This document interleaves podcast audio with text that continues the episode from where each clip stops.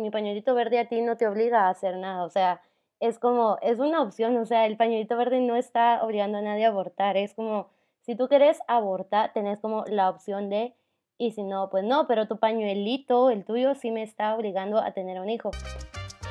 Estás escuchando Latinas a Bordo con Génesis de Guatemala, Miriam de Perú y Valeria de México.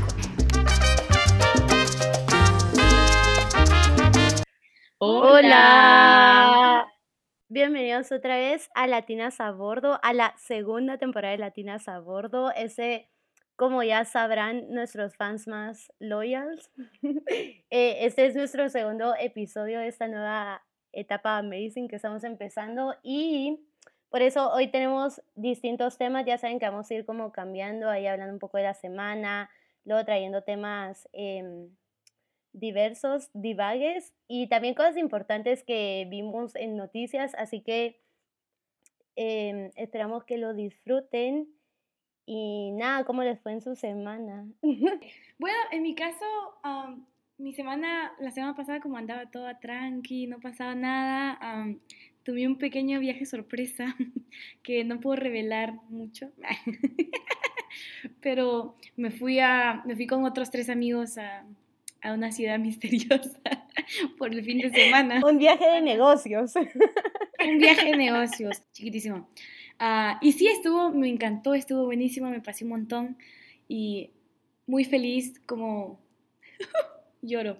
Pero se parecía mucho a Singapur, me recordó la ciudad mucho a Singapur, así que me dio melancolía. Así que en los comentarios, en los comentarios dejen sus teorías de a qué ciudad se fue Miriam, a dónde creen que se haya ido. Y al que gane le mandamos un, un, un El que adivine se gana un, un shout out. el próximo capítulo. Pero sí, así que estuvo, estuvo chévere, me divertí un montón, y, pero ya volví a mi vida normal, el sueño se acabó, así que volví el lunes tempranísimo y a trabajar de nuevo. Qué cool, Miriam. Yo, yo lo diferente mío esta semana fue que mm, empecé a trabajar el lunes, no, bueno, sí, el lunes más o menos, y mm, estoy como en capacitación o training, entonces, la verdad, yo viviendo mi vida, yo leyendo nuevos libros encontré, encontré una nueva serie que yo creo que a Valeria le va a gustar, se llama, bueno, no serie, o sea, serie de libros me refiero, son como, no sé cuántos libros, ya terminé el primero, se llama Off Campus, y son varios libros románticos de gente universitaria, así que ahí les va una recomendación. Bueno, entonces he estado leyendo, em, trabajando y, y yo también tengo un viaje sorpresa mañana, que el destino aún está em, inconcluso, no, o sea, anónimo, en secreto, confidencial. Pero sí, estoy siguiendo los pasos de Miriam yo. ¿Y tú, Valeria? Me, me, encanta, me encanta que anden de viajeras. Me suena muy cool eso. Y lo de los libros, Génesis, eh, ya me atrapaste con eso de amor y universidad. Me interesa, me interesa leerlo. Entonces los voy a buscar. Em, para mí mi semana también, digo, estuvo como muy normal a las otras semanas que he tenido, que básicamente es como trabajar y en la noche como pasarla bien ahí con mis amigos. He estado también leyendo mucho.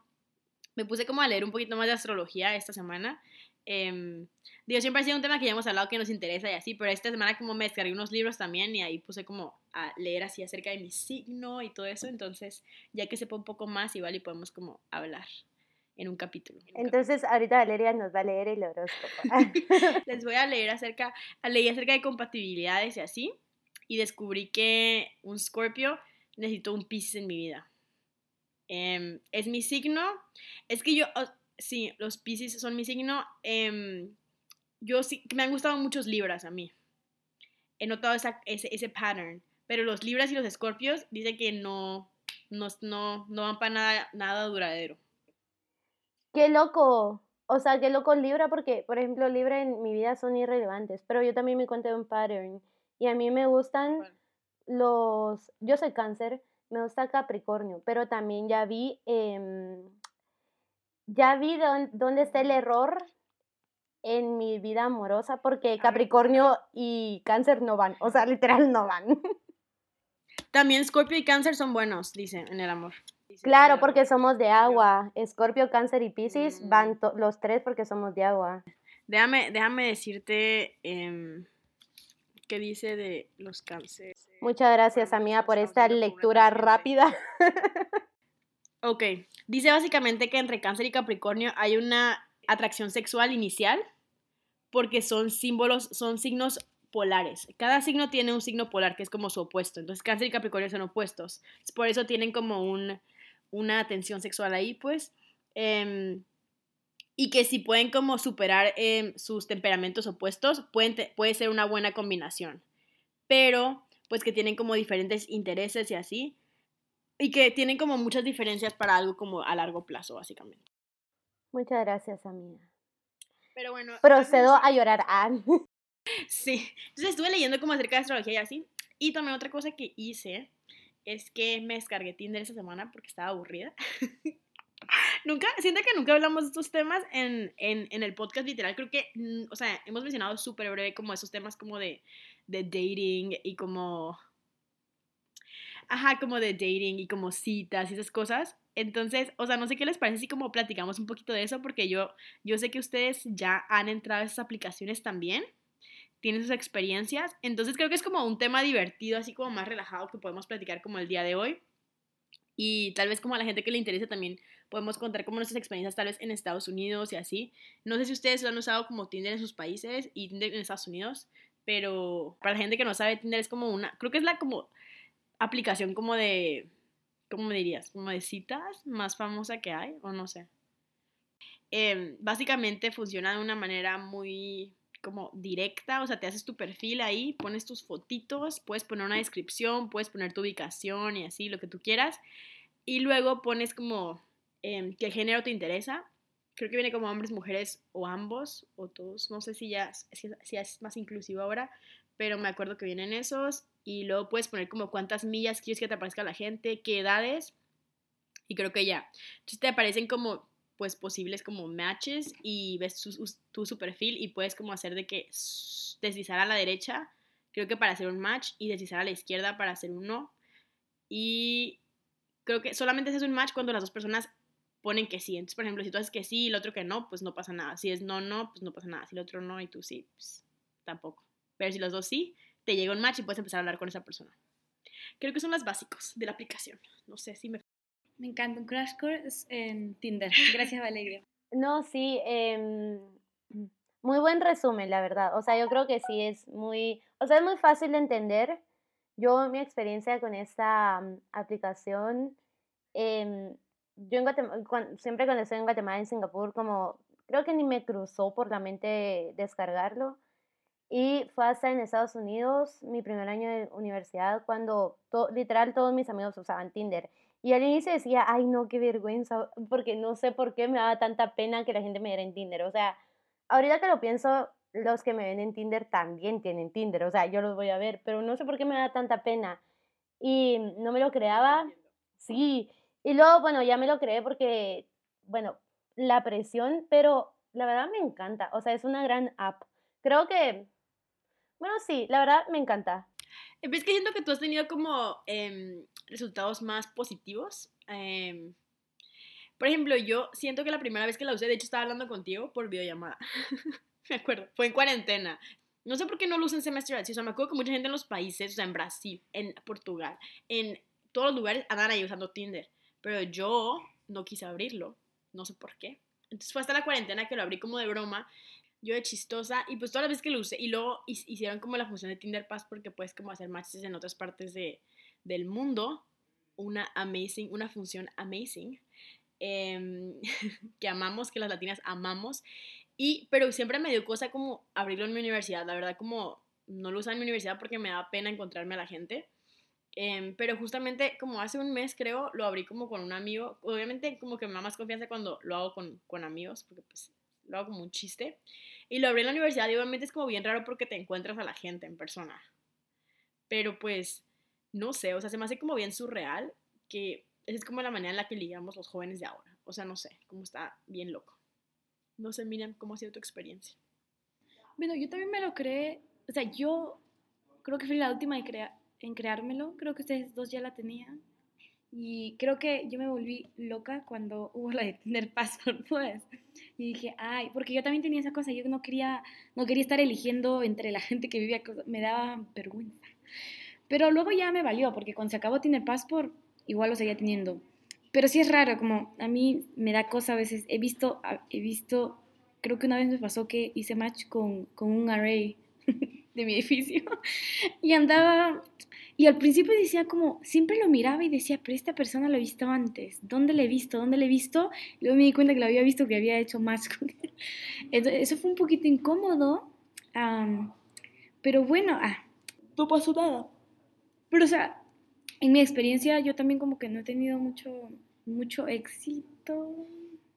No he ido a una cita con nadie de Tinder. Ando bien activa a veces como dándole like, no like, pero como con lo de COVID también, porque lo abrí cuando fue COVID. Entonces, yo estaba como que no, no quiero salir con alguien porque me puede dar COVID luego contagio en mi universidad. Pero luego ya estoy vacunada, pero igual ya me da flojera porque estoy como que, ah, pero como que igual no conozco a la gente. Como que es raro de que estoy como que a veces me da vergüenza como hacer match con alguien de la universidad, pero si yo tuviese que salir con alguien de la universidad me daría más confianza que salir con alguien de afuera de la universidad. Entonces como estoy con, con un estado conflictivo, pues. Pero, o sea, sí. chévere. Es que yo creo que a mí me pasa lo mismo como a mí, digamos, ok, haces más con alguien, la neta yo ni le hablo, o sea, yo nunca, nunca inicio conversación. Em, creo que como una vez iniciado, no sé. Pero cuando me hablan, como que les contesto y así. Pero a mí lo que me pasa es que me aburro. O sea, como a los tres días literal se me olvida contestar o así. O incluso, por ejemplo, si me han, como normalmente cuando empiezas a hablar en la aplicación, a veces te piden como tu Snapchat o como otras redes sociales o lo que sea. Pero yo siento que con tipos en Tinder tengo como como la barra muy alta, o sea, como a comparación de si conociera a alguien en la universidad. Entonces, digamos como si conozco a alguien en la universidad y empiezo a hablar con él y así, si no saca plática o como si es medio seco en sus mensajes o aburrido, yo todavía le echo ganas. O sea, como porque lo conocí en la universidad. Entonces, como que, por ejemplo, si estamos hablando y así, yo de que intento como de que sacar conversación y como aguanto un poquito más y así como porque lo conozco en persona. Pero como esta gente, para mí son como gente que no sé quién es o así. Em, si me hablan por Snapchat, digamos, o me hablan por otro lado y son aburridos, o sea, yo les dejo de hablar en un segundo, como, no sé. Siento que para mí también funcionaría más alguien de la universidad, porque es gente que puedes ver y así, pero si es alguien como que nada más es un perfil en línea, ni siquiera se va a hacer real. O sea, no sé, suena como raro, pero... Es como se me hace fácil ignorar, pues, porque es como un perfil, es una persona que no, no conoces, es una foto, es un grupo de fotos. Pero mira, yo me acuerdo que tú tuviste, tú tuviste una experiencia con alguien que hablaban mucho. Sí, uno de Romania o algo así. Random, porque ya, se hablaba mucho de historia. Es que me acuerdo que tuve Tinder Passport, ¿verdad? Entonces yo andaba loquilla yéndome de viajera, pues, como una latina borda. obviamente, eres una latina borda. Backpacker. Yo de backpacker por el mundo, ahí, encerrada por COVID. Entonces me acuerdo que random me fui a Rumania. el país más random. Entonces fui ahí y hice más con un tipo. Y el tipo me empezó a hablar, como andaba bien entrar en la conversación. Y nuevamente, yo también soy como Valeria, tipo, yo me aburro si a mí no me habla la otra persona. Lo cual, como, te que está mal. Pero también yo estaba en Tinder Passport, entonces esa gente, no había manera que las vea tampoco, así que ni al caso. entonces, entonces me empezamos a hablar y, me, y, me, seguía la conversa y, se le, y parecía una persona muy interesante, como era todo un artista, como estudiaba teatro y esas entonces, como llegamos al punto de que nos hablamos ya por otra red social, como ya no Tinder, pero pues se terminó algún punto, tipo, porque no había manera que nos podíamos conocer. O sea, conocí un montón del chico, pero luego no iba a viajar a Rumania, nunca tan enamorada ni nada, o sea, no. He visto historias y nunca tan millonaria para viajar a Rumania. Sí pasa, sí pasa. Ah, sí, no, yo sí he visto, pero no es mi caso.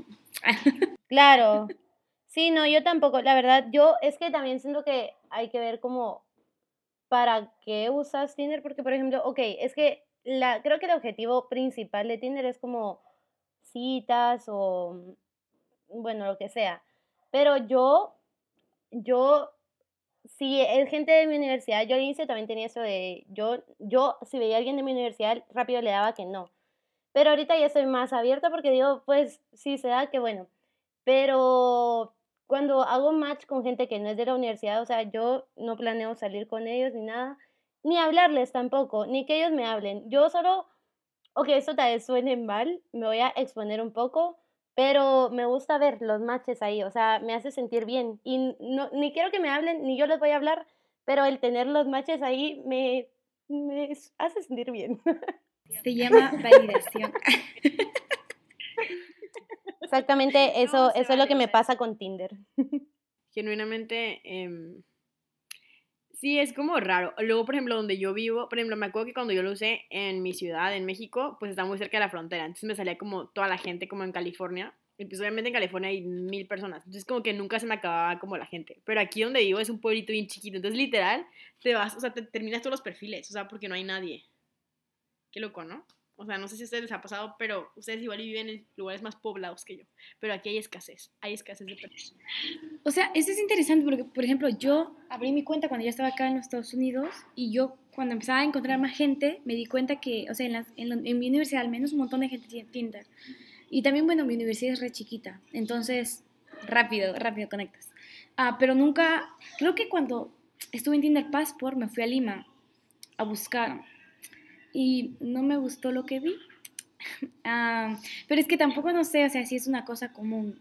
A mí se me hace, sabiendo de mis amigos en Perú, se me hace que no es muy común tener Tinder en Perú. Yo creo que Tinder Passport hace una trampita ahí, o sea, no sé, porque yo me recuerdo también en, en Estados Unidos, yo hacía matches allá de lo que sea en la universidad, y luego cuando salió de Tinder, Tinder Passport, yo también como una viajera me fui a varios lugares y luego dije voy a ir a Europa, a- después de Europa dije voy a ir a Guatemala a ver qué encuentro. Y, mm, y me puse a Guatemala y súper rápido me acabé los matches, o sea, las personas, como literal ya no había nada pero estando aquí lo he probado y nunca se me acaban. Entonces siento que también hay algo raro, porque cuando estaba allá yo dije, igual nadie usa Tinder, pero luego me vine acá y sí veo mucha gente en Tinder. A mí me pasó lo mismo cuando fui a Perú, se me acabaron re rápido. Bueno, yo estaba en Lima.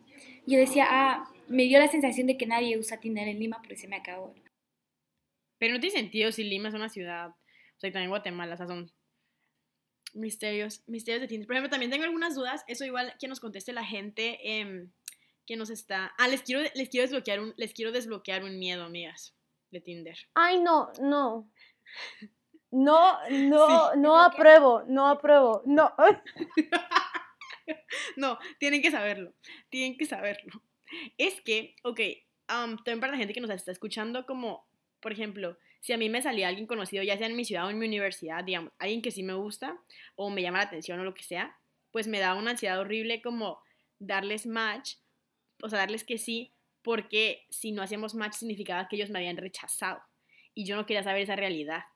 Em, y también me daba pena como que ellos piensen que yo le di match y ellos no. Pero luego aquí mi amiga Génesis muy sabia me dijo de que ellos nunca van a saber si tú le, si tú le hiciste match.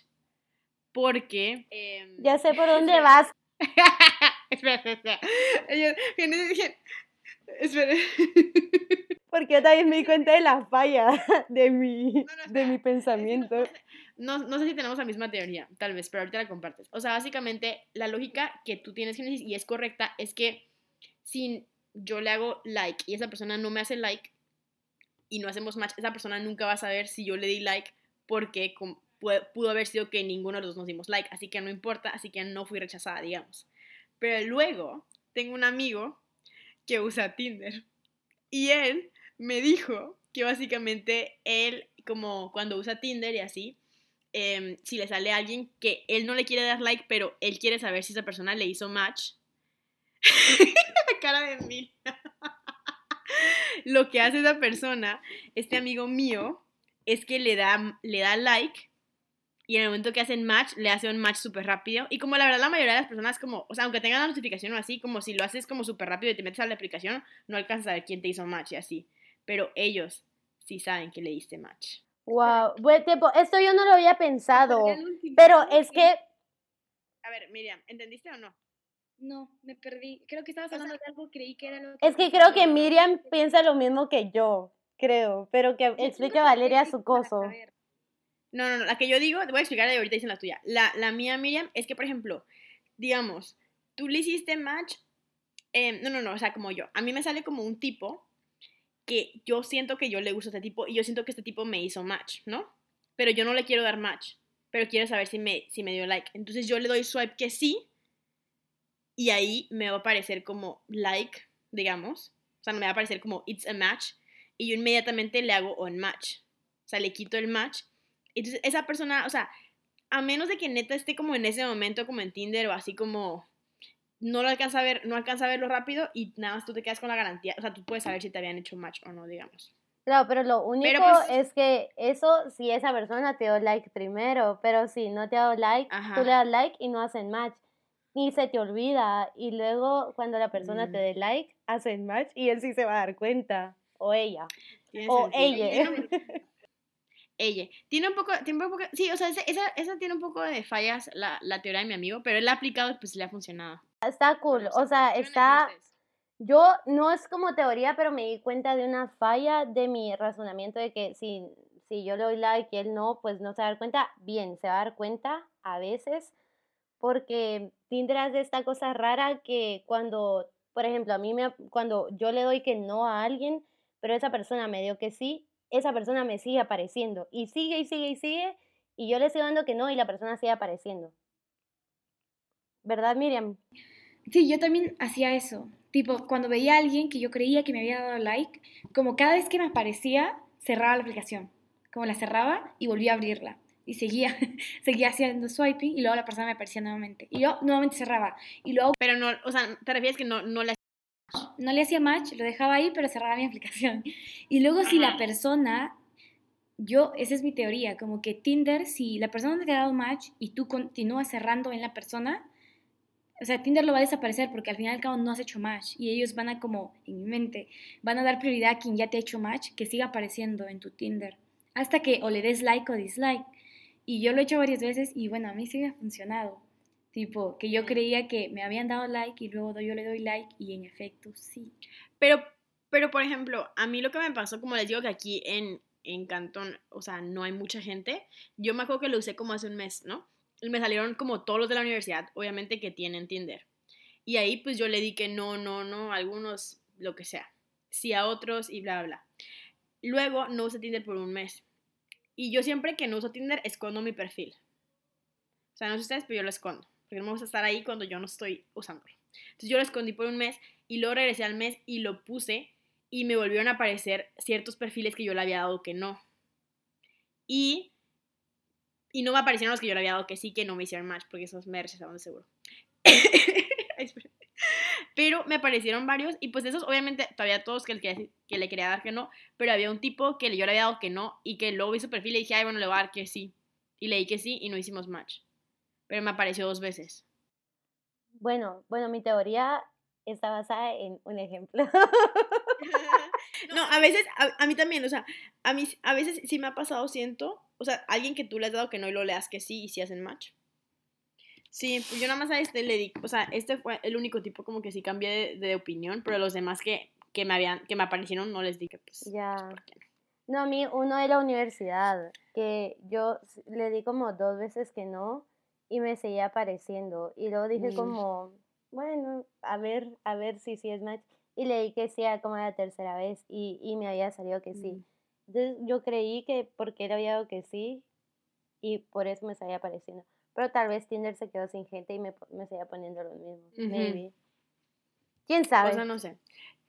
Tinder es un misterio. Es un mundo. Creo que como, ajá, mándenos como sus mensajes privados, vamos a estar poniendo como cosas interactivas en nuestras historias así para que nos cuenten sus historias de éxito o no éxito de Tinder, porque siento que es como un fenómeno interesante, si lo usan, si no lo usan, etc. y pues sí, pero con eso yo creo que podemos cerrar ese tema, porque hay otro tema que yo les quería platicar, a ver que me digan como su opinión. em, de las noticias que han pasado, obviamente los- nuestros escuchas y nos conocen de hace mucho tiempo saben que Twitter es nuestra fuente confiable. Aquí las latinas amamos Twitter y nos informamos en Twitter. Entonces, una noticia que estuvo por todos lados, creo que en Twitter en todos lados, es que Yuya está embarazada. Congratulations. Mi niña es embarazada. Es que perdón, pero sigo en shock. Tengo 20 años. Sigo en shock. Yuya tiene 15 años. Yuya, ¿qué hace estando embarazada? Estoy muy contenta por ella. No quiero que se malinterprete, pero me dejó en shock. No, y no eres la única, siento que mucha gente estaba como en shock y decían como que esa marca como el final de tu juventud, así como te das cuenta que estás viejo cuando te das, cuando ves que Yuya está embarazada y cosas así. porque pues crecimos muchos viendo los videos de Yuya y nosotros estábamos hablando, ¿no? Que todas vimos los videos de Yuya hace mucho tiempo y así. Pero lo interesante y lo del conflicto que les quiero platicar para que me digan su opinión es que pues mucha gente y muchos famosos pues salieron a felicitar a Yuya, ¿no? Como porque subió un video súper tierno, si no lo han ido a ver, ¿ya vieron el video de YouTube o no? Tienen que verlo. Está, aparte su hija se va a llamar Mar, que me encanta. Me encanta. Yo le quiero poner a mi hija Mar, pero no quiero que me digan que le copié a Yuya. Espera, espérate unos años, Valeria, para que ya no se vea tan cerca. Sí, no, en unos 10 años ya nadie se va a acordar que le puse Mar por Yuya. Pero a menos de que escuchen este capítulo. Pero bueno. Em, hizo como una carta a su bebé y así, pues muchos famosos la felicitaron, pues normal, X. Y luego salieron como unas tipitas en Twitter que son como súper conservadoras, como en contra del aborto, a favor de, algo entre comillas, la vida. Y dijeron como, creo que una en específico, ni me acuerdo de su nombre, la verdad, pero dijo como que qué hipócritas todas las feministas que siempre están como diciendo que, que cuando estás embarazada como que no tienes vida, o sea, que como el feto no es un ser humano y así, y ahorita hipócritas están como festejando a Yuya y quién sabe qué.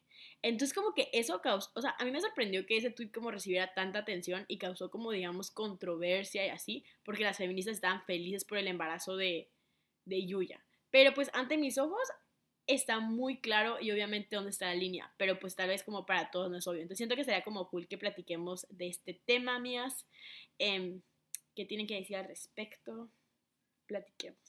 Sí, o sea, es que a mí también me parece súper obvio. O sea, las personas se alegran, sean feministas o no, las personas se están alegrando por ella porque ella quería tener su bebé. O sea, o sea, se ve que ella estaba deseando esa maternidad. Y yo creo que es, bueno, es muy obvio por lo del tweet, pero es lo que la gente como falla en ver. Justo hace poco vi un, una foto como que decía, tipo, mi pañuelito a ti, no, mi pañuelito verde a ti no te obliga a hacer nada. O sea, es como, es una opción. O sea, el pañuelito verde no está obligando a nadie a abortar. Es como, si tú quieres abortar, tenés como la opción de, y si no, pues no, pero tu pañuelito, el tuyo, sí me está obligando a tener un hijo.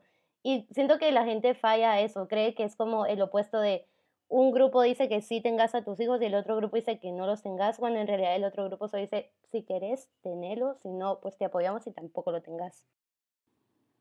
Sí, aparte, yo no entiendo esa lógica de creer que todas las feministas, o sea, son odiadores de bebés, de nuevos nacimientos, como que, pues ya, las feministas monstruos ya, o sea, que creen que somos re diabólicas, que, literal como cuando me dijiste, como yo estaba como que, ok, jaja, o sea, o sea, ¿cuál es el propósito también de estar publicando las cosas? Tipo, no sé en dónde lo habrán publicado, no, sé si lo publicaron en las redes de, de Yudia o si lo publicaron, o sea, random en, en Twitter, pero imagínate, tipo, que todo el mundo te esté felicitando y luego alguien diga, ¿qué hacen aquí los feministas estando feliz del embarazo de alguien? Como, sé feliz, o sea, y nuevamente esto viene de esto de la maternidad, decía, obviamente, imagínate que una pongo un ejemplo random, una de ustedes se embaraza y no quiere tener al niño. ¿Cuál es, cuál es la lógica de la persona que es, no es pro aborto? Ah, voy a estar feliz, o sea, me voy a, voy a estar feliz de un embarazo que tú no quieres,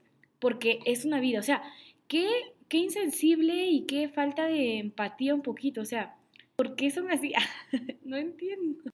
No, sí, pero bueno, para la gente que nos está escuchando, tenemos, grabamos un capítulo del aborto nosotras y ahí básicamente ponemos nuestra postura. Obviamente ahorita aquí le estamos diciendo y que todas somos como, estamos a favor de la despenalización del aborto, básicamente, y personalmente em, estoy a favor de que como se quite de las leyes, como cualquier tipo de legislación que intente decidir o regular sobre el cuerpo de una mujer. Em, pero si quieren escuchar un poquito más acerca de eso, hicimos un capítulo donde em, no solamente hablamos como del debate del aborto con una experta, sino también hablamos de un de cómo puedes abortar en casa de manera segura, ya que sabemos que en México, bueno, y en, en, en la mayoría de nuestros países, no sé si en sus países, en México solo en la Ciudad de México es legal, pero en todos los... en, en, la Ciudad de México y en algunos estados es legal, pero en la mayoría del país es ilegal. Y sé que también en sus países. Técnicamente creo que por ley hay hay partes de la ley que cubre aborto en ciertas instancias, pero no es totalmente despenalizado. Sí, igual en Guatemala creo que igual y el aborto espontáneo no se penaliza, pero ya. Sí, exactamente. Entonces, como en ese capítulo entramos como muy a fondo em, y a veces pareciera, ¿no? Que este, que este debate está claro, pero luego, pues, digo, parecería que no hay debate y que solamente hay una como respuesta obvia, pero sigue siendo debate y la gente sigue como queriendo quejarse y, y queriendo poner sus visiones sobre las otras, pero creo que el resumen o la conclusión es muy, muy bien como lo que tú dijiste, Génesis, de que no es como que una, una postura defiende una cosa y la otra postura defiende la otra, sino que una postura, digamos, la de pro vida está queriendo imponer en la otra y la otra no está queriendo imponer nada, sino simplemente quiere que todos tengan la, que todas las mujeres, bueno, o todos los seres gestantes tengan la decisión de escoger.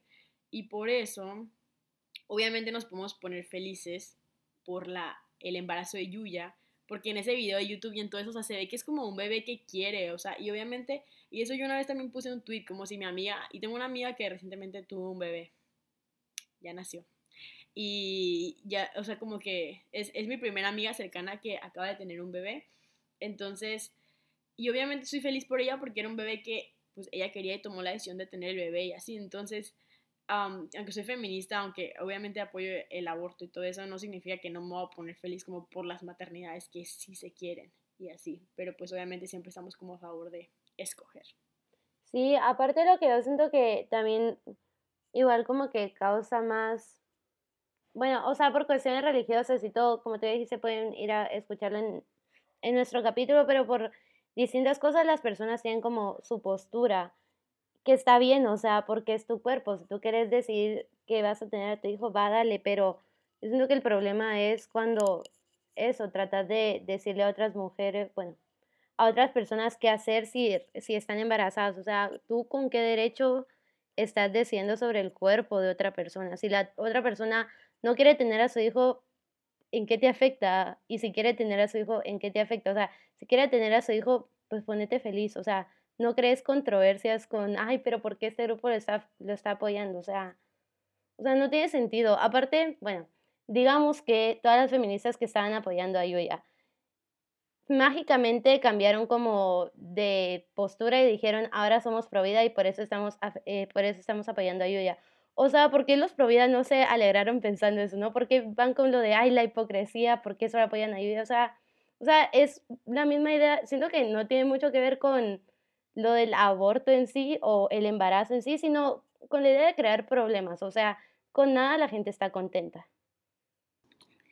No, pero a mí se me hace que siempre es, eh, o sea, es constante en Twitter. a mí me encanta estar en Twitter porque la gente anda peleando y me encanta estar al medio leyendo las respuestas. Pero siempre es así en Twitter y obviamente creo que en cada red social vas a encontrar gente de todo. Pero sí, o sea, yo ya, ya estoy cansada.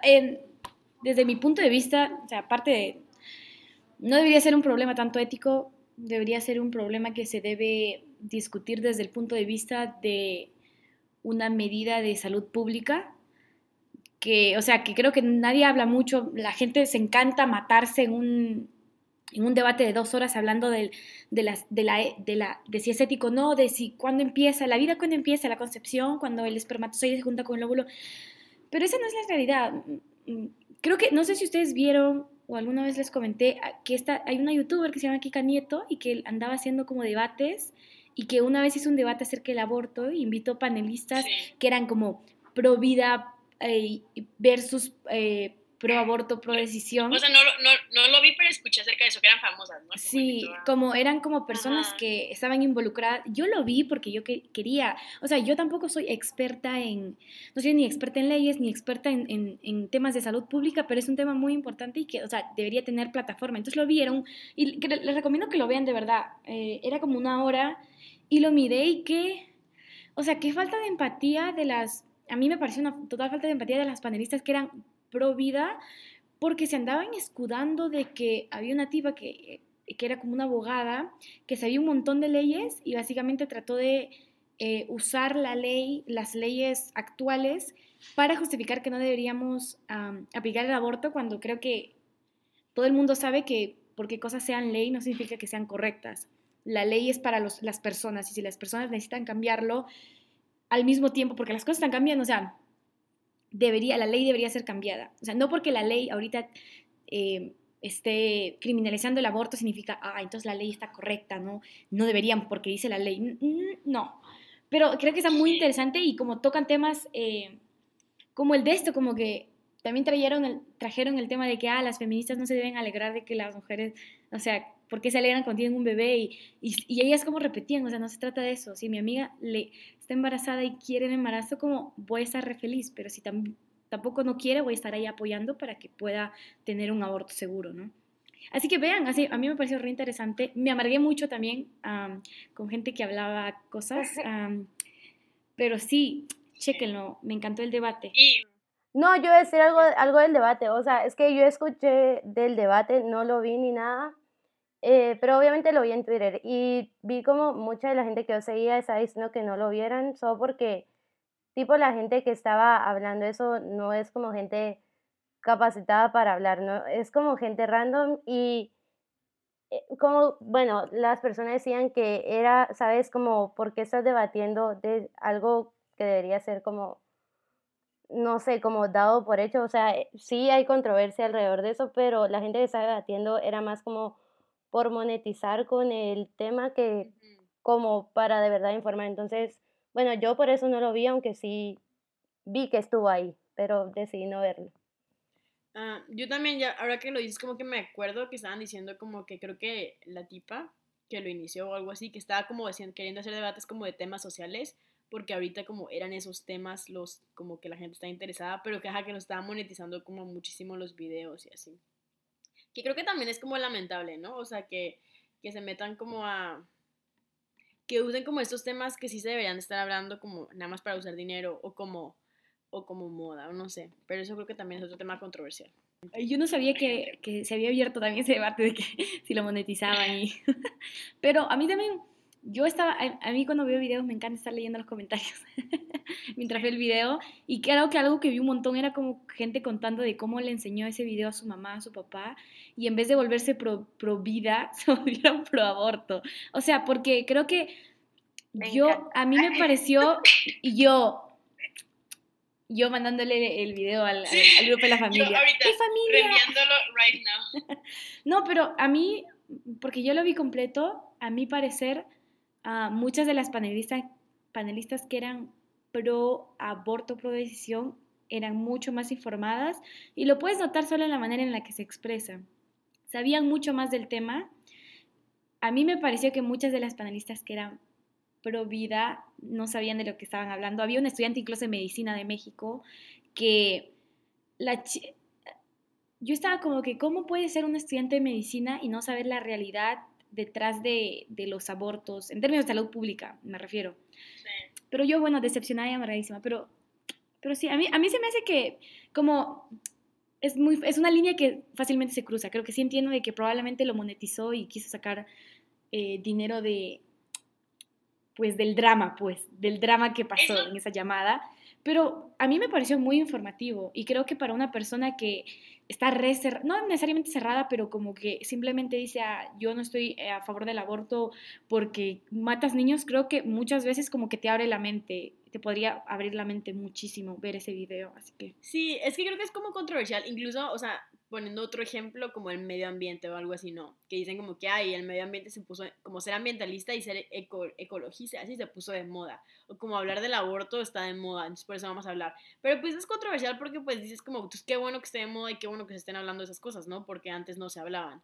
Entonces pues no sé cómo, ahí también dónde está la línea, porque de alguna manera como qué bueno que la gente esté hablando de esos temas, incluso del aborto, que fue como tabú tanto tiempo que pues, o sea, como decimos, el aborto no es algo nuevo, eh, de seguro nuestras antepasadas, nuestras abuelas, bisabuelas, tatarabuelas, algunas abortaron, o sea, no sé, cómo no es, es un tema que siempre ha estado y que siempre las mujeres siempre han abortado y todo eso, pero pues no se habla, entonces tal vez pues sí es que bueno que se esté hablando como tan abiertamente.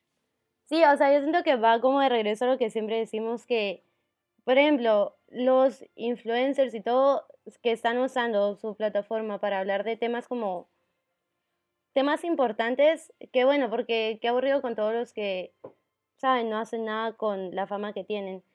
Em, pero creo que sí depende cómo tomas el tema o cómo lo, ajá, cómo lo abordas.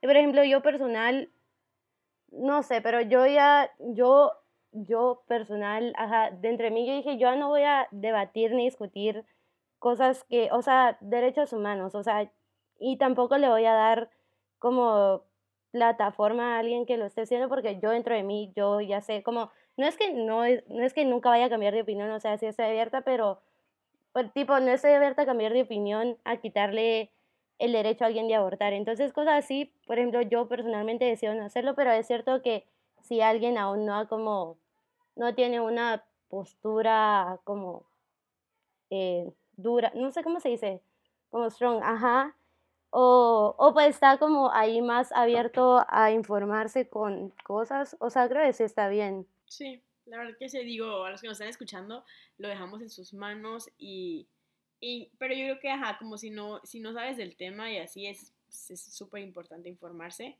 Y de nuevo recomiendo que vayan a escuchar nuestro capítulo pasado, donde ya hablamos de eso un poquito. Em, es parte de nuestra primera temporada. Y con este tema, creo que este capítulo como estuvo, o sea, hablamos como de, pasamos de cosas como muy ligeras como es lo de Tinder. Voy a poner un warning que se preparen para emociones fuertes. Ah, empezamos con Tinder, que es como divertido, así como algo como, no sé, a divertido y luego pasamos como a un tema muy serio. Pero creo que es como un poquito la esencia que queremos, no sé, de la segunda temporada. Entonces seguimos abiertas a sus comentarios de cómo les está pareciendo este nuevo estilo. Yo sí he notado una diferencia obviamente a, los, la primera temporada donde teníamos como una estructura un poquito más, más fija, entonces síganos diciendo si les está gustando, sigan compartiendo nuestros capítulos, em, denle like, vamos a intentar como ser más interactivas en nuestras redes sociales, yo creo, em, para estar más en contacto con ustedes, compártanlo con sus amigos, con su familia. Pues sí, pues muchas gracias por escucharnos y recuerden que ahora los capítulos van a salir cada viernes a las 6 de la tarde. y em, pues sí, nos, nos, escuchamos y nos, nos escuchamos la próxima semana. Los amamos. Bye. Bye.